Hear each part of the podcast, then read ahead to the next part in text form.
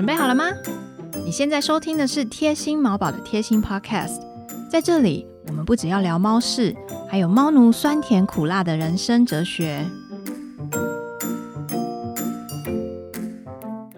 这是贴心 Podcast 的第八季，我们一样邀请到陆家动物医院的金医师。金医师要不要跟大家打个招呼，跟你的铁粉们打个招呼？Hello，大家好，我现在是斜杠作家，对，金医师最近出了新书，陆家东医院的金医师。而且金医师现在有一个还有一个新的头衔，可以跟大家把全名介绍一下吗？我在今年八月的时候取得了啊、美国动物安宁缓和治疗协会的正式认证，然后取得了这个认证的兽医师。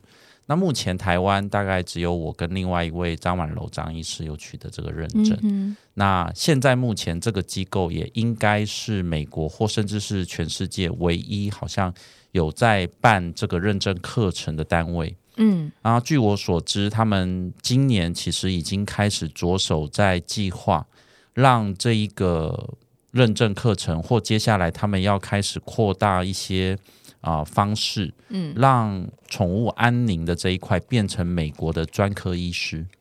哦，所以例如说，有一些医生他是专门看外科，有一些医生就专门看安宁。对，OK，那这个是美国接下来的趋势。嗯那台湾的部分的话，目前我觉得就是跟着美国或者是亚洲的某一些学会的系统在走。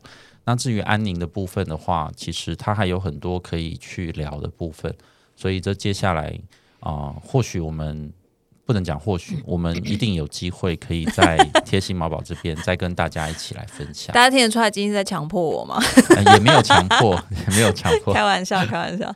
我想要问一下金医师，您有没有办法可以用很轻松的角度告诉大家什么是安宁缓和？因为我觉得我们有时候的脑子会被我们过去的经验制约，所以当大家听到“安宁”这两个字的时候，会害怕。我们想到的应该有可能有些人不会害怕，可是我觉得我们想到的那个画面，我啦，至少我自己，好像就是最后、最后、最后那个阶段。哦但我在想，我猜应该不止哦这样吧？，CKD 慢性猫咪肾脏疾病嗯哼是可以做安宁治疗的。，OK，好，那这什么意思呢？嗯哼，会不会我们在面对猫的肾指数上升的时候，我们就开始做 A B C D X Y Z 的所有事情？可是我发现我好像没有那个能力负担时间的成本、呃心理压力的成本、经济的成本，所以我跟陆家金医师说，我希望不要每天抽血，我希望可以一个月抽一次血。我希望我可以让我的猫吃得开心一点，我希望我的猫可以活得愉快一点。然后这些其实都是安宁治疗的一部分。嗯，安宁治疗的对象并不是针对那一些准备要离开的猫咪狗狗而已。嗯。安宁治疗、缓和治疗的对象也包括那些罹患慢性疾病。嗯我们现在也有很多身边的亲朋好友，他们得了肿瘤，但是你发现，哎，他得肿瘤得了十年，哦，对啊，他其实是一个慢性病了。所以在这慢性的过程中，积极与否，嗯或者是安宁和缓与否，嗯。我认为这就是安宁治疗一个很重要的意义跟目标。呃，当然，其中有一块是面对着面临死亡的病患，嗯可是其实有很大一块的部分是在死亡之前，maybe 是一个月，maybe 是三个月，甚至 maybe 是一年到两年这一段时间，我们可以怎么样愉快的，呃，开心的，开心，我觉得好像有点 too much。我觉得也许可能是放轻松、放心的方式嗯哼，陪伴这一段时间。比较平静一点。是的，对，而不是说啊，我的猫咪现在 creatinine 呃三点零了，然后接下来两年我都在过着很紧绷的生活，对啊，三年在底过着很紧绷的生活。可是其实事实嗯上，跟我们的加医科医师跟我们认识熟悉的原本的兽医师好好的沟通，这个过程可以是安宁，这个过程叫缓和，这个过程叫做我们可以不会让猫咪家属感到压力的一个时光。所以我用我理解的方式重新诠释给金医师听听看，看这样是不是对的？我觉得像是不是比较像是一个疾病规划师？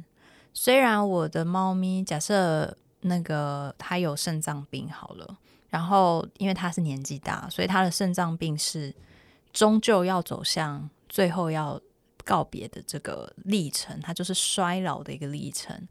那课本上可能说这个疾病它的治疗方式是这个计划。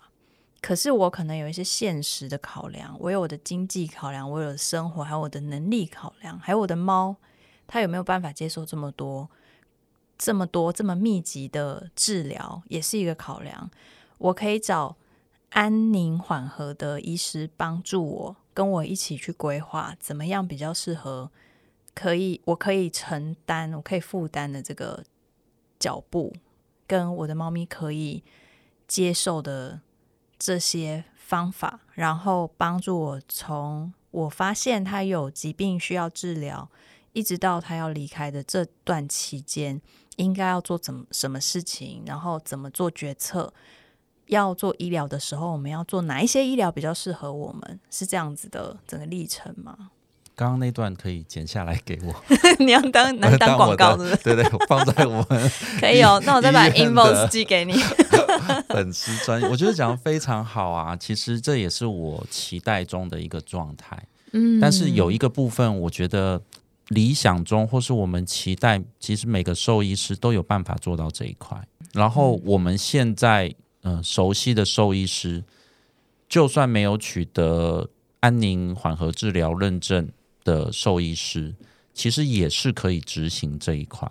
那我们这个认证跟其他的兽医师的差别会是什么呢？我觉得我的对象是针对某些他没有找到一个可以去跟他做所谓的疾病规划的兽医师。嗯哼，他的目前的兽医师给他的呃选项也好，或者是跟他沟通的过程也好，会让他有压力。嗯。或者是他觉得他没有被理解，嗯哼，啊，或者是他太忙，在这样子的情况之下，或许某一些专门在做安宁缓和治疗的兽医师，他就可以派上用场。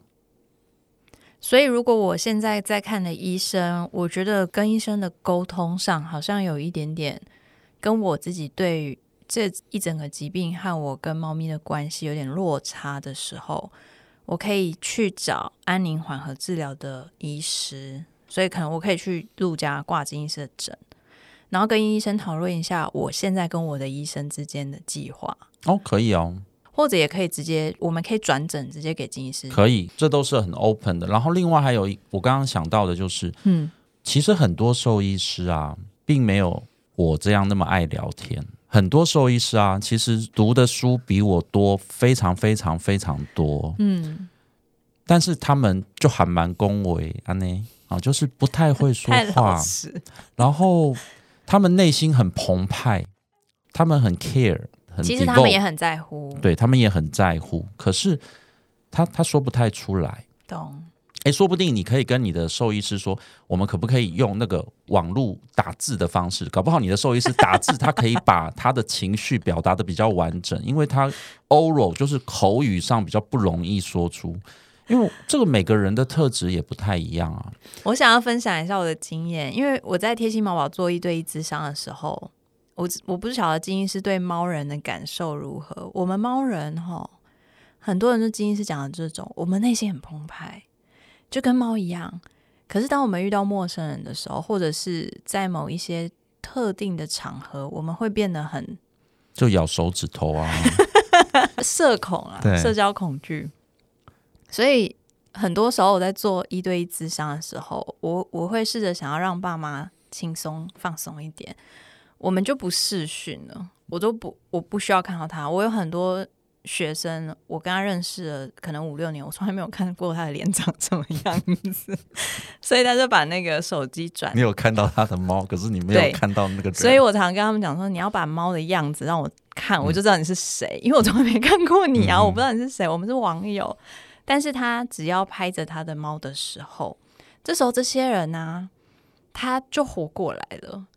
然后他讲话的时候就完全没有障碍，他就会进入到那个心流，就是他澎湃的他。嗯嗯，所以我觉得，说不定你跟你的医生可以找到那个是或者觉得我跟我的医师好像沟通上有点落差，或者是嗯。我会觉得我想要找不同的医师来讨论，嗯哼，啊，于是乎也许可能来到了陆家找金医师讨论，嗯。然后你跟我讲说，哎，我是某某动物医院来的，然后我觉得跟他比较不好讲话，没假设讲。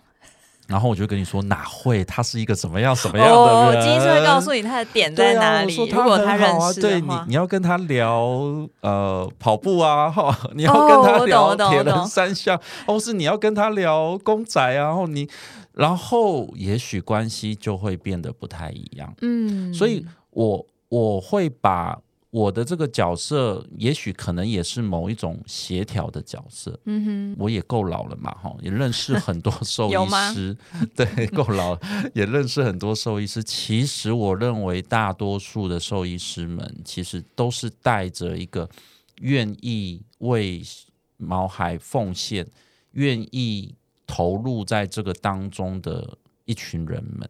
对，但是每个人的个性你没有办法，我们没有办法强求，嗯，所以或许他不太让我们感受到他心里的关爱。其实他你就把医生当成是一只猫，你就可以哎，或很许、这是一个，我觉得这是一个不错的一个想法。然后金医师可以跟你分享那个对那个医生来说，他的肉泥是什么？你哎，对我正哎，我也正想要讲，你要买哪一个牌子的 肉哪一个口味的泥肉泥？给跟兽医师分享我跟大家分享嗯，金医师平常也没有那么爱聊，没有他没有那么的健谈，但是他的肉泥就是你只要问他一个病理 一个疾病，他的眼睛就会亮起来，然后我就开始写笔记，然后上课。我觉得这个的确是一个很重要的一个题目啦。我们昨天在上零恐惧系列贴心毛宝的课程的进阶课程，然后第一堂课是轻松带猫看医生。我们昨天就是在聊医病的沟通，以爸妈的角度，怎么样可以找到跟你合得来的医生，这样子哦我觉得这个很棒哎，是一个很哲学的课程，都是讲感觉。我蛮想听一我想要下家属们的心声。我觉得大部分的爸妈在看医生的时候，跟金医师刚刚说的那些医生的心态其实是一样的、欸。可能是因为我们生长的环境背景跟台湾的文化，本来我们就是比较内敛的一个民族，过度尊重对方，我觉得就是不好意思，可能有一些需求，有一些疑问不好意思说，类似这样。所以很多爸妈在看医生的时候，他会觉得他怕他提出疑问的时候，会让医生觉得他在质疑医生，所以他会处于一个被动式的角色，而不是一个参与的一个那个 team teamwork 的那个互动的角色。不管医生开什么药，他就吃，也没有什么提问，不敢提问，不敢提，很多时候是不敢提问。那我觉得人跟猫其实很像，猫咪在学习一些事物的时候，如果我们没有去引导它，它如果从小到大没有学过，也许它就会有习得性无助反应嘛，它就是它就学会了，那我就不要有反应，是最安全的反应。就像小时候阿妈说，那个小孩子。听听就好，不要讲话的那个那个心态，这样。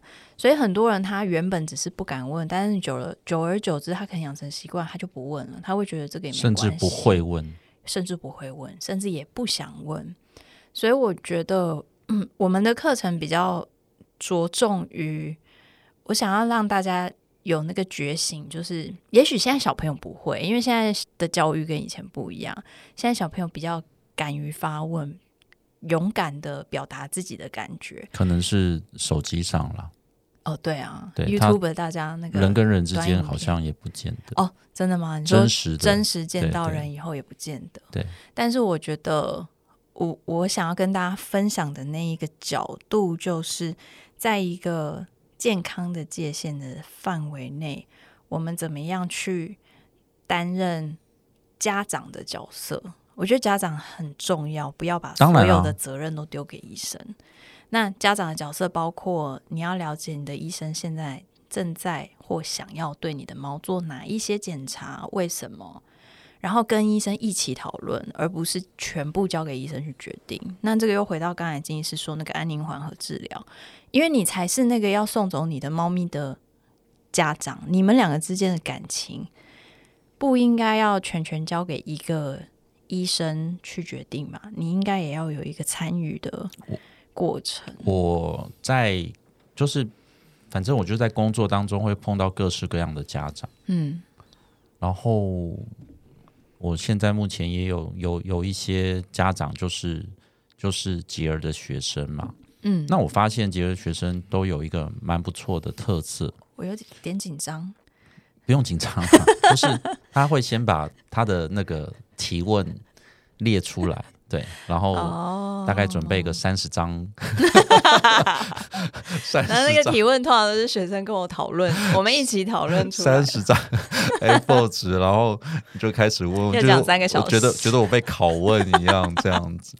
可是有蛮多家长，他们真的就像刚刚杰儿说的，他不知道该该问些什么，他他就哦，说，对啊哎、，他就是吐了，然后他我很担心，然后他他现在不吃，然后怎么办？对，我说先不要让猫出来，然后我先知道一下今天的状况。嗯然后我就开始跟他聊天，了解一下这只猫平常的生活的环境各方面的状况。嗯哼，诶，这些人慢慢他就会开始，他的问题就会容易被说出来。所以我刚刚在听，哦我刚刚在听杰儿讲的时候说，我觉得也许真的也就是我们的那个发问的那个能力吗？好像被压抑下来，或者是我们勇于表达自己的疑惑这件事情，就在某一个状态下就解除了。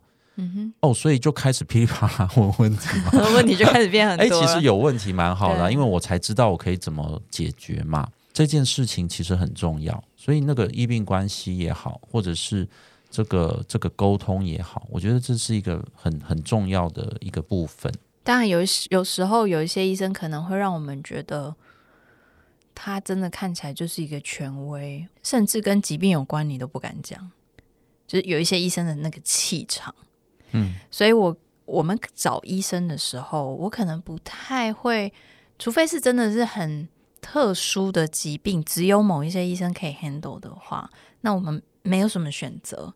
可是如果有选择的时候，我可能比较不会那么那么的在意这个医生他到底有多厉害。看到医生的时候，你有办法可以把你心中的想要说的话和医生说的话，你有办法可以听的理解，你们两个有办法沟通，然后你觉得舒服，你的猫也觉得舒服，这个可能才会是最适合你的医生。对，我觉得呃，权威医师、专家医师，我认为他带给整体兽医医疗的环境都是正面，而且是非常有意义的。但是我们也得体谅他们的工作上的难处，就是那他一天就是要看那么多一样的东西。其实老师说，哦，也是哎、我觉得对他们来讲，我觉得我我有点残忍，就他每天都在看眼睛啊，说不定他很热爱啊。呃，就像我每天在看猫，我看不腻啊。你知道我一天要看多少猫大便吗？就是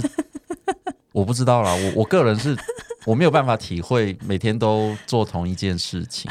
对，那可是我觉得，而且在接下来就是，也可能他们也要在短时间内处理相当大量的压力，嗯，所以话少这件事情，或者是时间被分配的少，我觉得从某个角度是可以被理解的。蛮合理的。这样听起来，然而，我也知道我自己身边就有好多我我熟悉的朋友、学长姐、学弟妹，嗯然后他们也都是哦、呃担任这样子的权威专家的角色。嗯他们话也不少了，所以也是有爱讲话的权威。对啊，就是你也可以在这个台大动物里医院里面找到某一个外科医师哇，他也是可以好好的跟你讲很多，他也非常的在乎你们家的狗狗跟猫咪，所以我觉得我们会需要这样子的兽医师的角色，然后也同样的。呃，跟刚刚杰儿讲的一样，但是某一些状况哦，我们不用打扰他，好，因为对啊，结膜炎不用找眼科专家，哦，不用吗？对对，结膜结膜炎找找加医科，也许就可以解决了啦，哈。好，或者是哦，有一些这个简单的肿瘤的手术，或者是这个简单的一些那个摘除的东西，哦，那这一般的有经验的兽医师的手术技术，只要是。没有问题的，那那大概就是 OK 的啦，不用一定非得要找到要挂号挂到三个月以上的肿瘤科医师这样子。我觉得我们刚才讲的那些都是 based on，如果这个家长他很想要聊，但是医生没有跟他聊不来。可是我想要问金医师的建议，如果今天这个家长他本来就不爱讲话，对他来说他话很少，他是据点王。你会给他什么建议？我会跟他网聊。哎，我现在有一个不正式的这个统计，嗯哼，就是陆家动物医院有粉丝专业，嗯，我不会理我没有看过的病患，有很多路人进来问问题，嗯，哎，可是我不认识他，他也没有来过陆家动物医院，嗯，那我就没有办法回答他，嗯，但是我会跟进来陆家动物医院的客人讲说，哎，今天看完病回去喽。如果这几天有什么状况，你可以打电话进来。嗯哼哼。但是我们电话常常如果你打得进去，对，没错。但我们电话常忙线中，这跟我没有关系，不不是我在讲话，是别人在讲话，是吗？对，是某张某位张姓小姐。对我也不知道她跟谁讲话，说不定是跟她男朋友。没有，通常都是我。OK，好。然后你打的话，打电话进得来的话，你就打电话；不然的话，你就写，你就在粉丝专业留讯息给我。哦，很精彩哦。怎么样？讯息量之大的，就是哎，你不是一个这个就是不擅长说话，就是一个在我看来是很有气质，或者是 或者是哎，这个就是讲话这个很很优雅。哇，就文字量很大，然后问很多问题，嗯嗯，然后当我有空回他的时候，哦，秒回耶，他等很久啦，不是，可是我现场问他问题，可能好像要。大概就这个 tempo 在回答，哎，可是为什么我我问了几个问题，哎，而且是在网络上哦，他可能在工作或在干嘛？这个笑出来，哎，可是他是秒回耶，是猫咪还是其实都有比较都有都有都有都有。那有没有年龄层？四十岁以下的，哦，因为长辈长辈长辈很喜欢打电话。长辈打电没有长辈，我也有碰过。哎，不能讲长辈，我现在也是长辈，我现在五十了，好像也是长辈。你很爱打电话吗？我我我不太爱打电话。然后，可是我碰到跟我年纪差不多，或是比我再再再长一点的，嗯，我们都是就是直球对决，吐了怎么办？吃药啊，哦，还在吐怎么办？敲一下。要不要再预约一下过来的时间？好，什么时候？然后四开头以下的，好，三开头的这些就会跟他变成网友。最近有个学生，他哎，他现在也是你的客户，叫 Ryan 啊，他住在住在加州。他的医院现在有一个新的体系，给你参考一下。他们有一个 App，里面是不知道是医师还是技师，我不太确定，在回答你的问题。那就是你可以直接在网络上，例如说你的猫咪吐了，你就拍照，然后你可以传给他，他会告诉你你现在可以观察什么，应该要做什么。如果需要马上看医生，他也会给你建议。这样，如果不需要，他会跟你说你可以先观察。其实这个就是我的工作，其实现在也是在做这些。很多我的我的学生会跟我说猫咪怎么了，然后我可以帮助他去判断。那他的那个 app 里面，你就是可以加会员，嗯。每个月要多少钱？这样子收会费，然后就可以秒回，很贵。How much？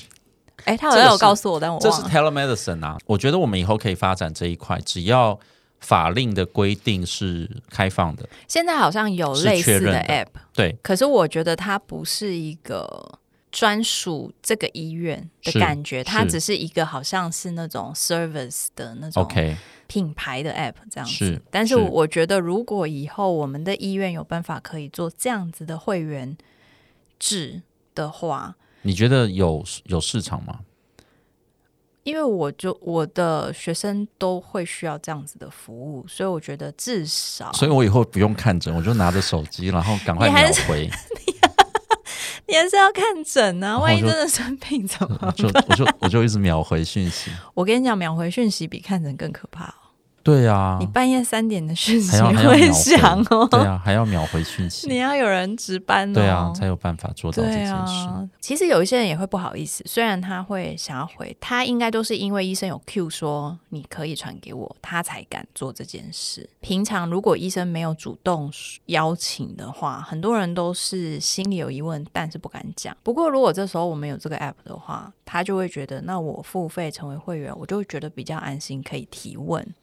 这也许是一个鼓励大家对，它就是一个契约关系嘛，就会就会比较没有心理上的负担。对，我认为这个是不会觉得很好的。你在对啊，麻烦医生，然后对医师或者是接这个讯息的人员来说，他也就是一个好好回应的一个对对 service，没错，没错。所以我觉得这趋势，Ryan 跟我分享的时候，我觉得蛮有趣的。我们未来一年来试着发展一下看看。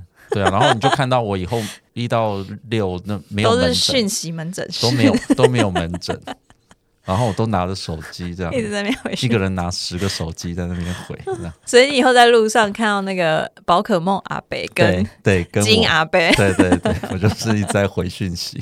以上四十分钟都是我们的 intro，欢迎金医师。疯了耶！这一集要剪成别的，这一集要剪成别的。他就自成一集啊 OK 就叫那个集名就叫欢迎金医师，好闹哦！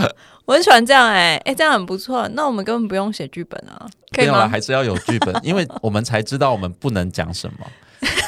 就是剧本里面的我们都不要讲，然后我们就讲一些我们自己其实真的想讲的。笑到，而且这其实一开始岔题是从你开始岔的，你你先讲说你可不可以简单介绍一下安宁？责任？你先讲说可不可以介绍安宁，然后我讲了大概三秒钟吧，然后你就开始讲说安宁是什么，你你的认定的安宁，你就大概讲了三十分我一直。extend 那个主题，好好笑哦。没有，我觉得是因为我最近在看陆家医院的，我 follow 陆家的粉砖，然后因为我以前很喜欢读金医师的 blog，以前金医师都是写一些也没有到很轻松，就是跟我们现在 podcast 看起来很轻松，看起来很轻松，但是他的资讯量很大，裹着糖衣的资讯，或者是那个心理压力有一点大。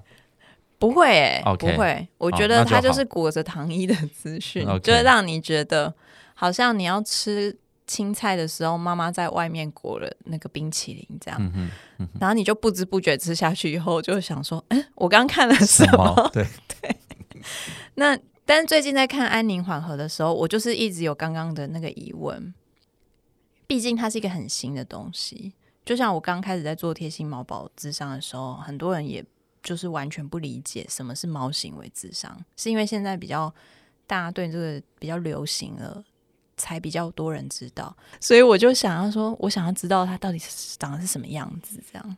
嗯，我终于可以安心的继续追问了，对，因为我一直在想说，到底是 所以我刚刚一开始那个回答有回答到吉儿的，有啊，有回我答到吉就有一个，儿的疑疑问嘛？对对我就有一个很明显的一个 picture，或者是画面现在变得不太一样了，完全不一样，所以我觉得我们是被偏见绑住了，因为我或者是既有的价值观、既有的印象绑住了。，对，好好，那我知道我要怎么喂教。对，所以我我想象的样子，因为被我脑子里看到这四个字，也许安宁是安宁，缓和是缓和，但是它整个绑起来，就会让我一直想到那个画面是跟死亡有关联，但它确实也是跟死亡有关联一联，部分，对，可是。其中一部分，那一条路，刚才金医师解释的那一整条路，比我想象的那一短短的那最后一条路长很多多很多还，要多。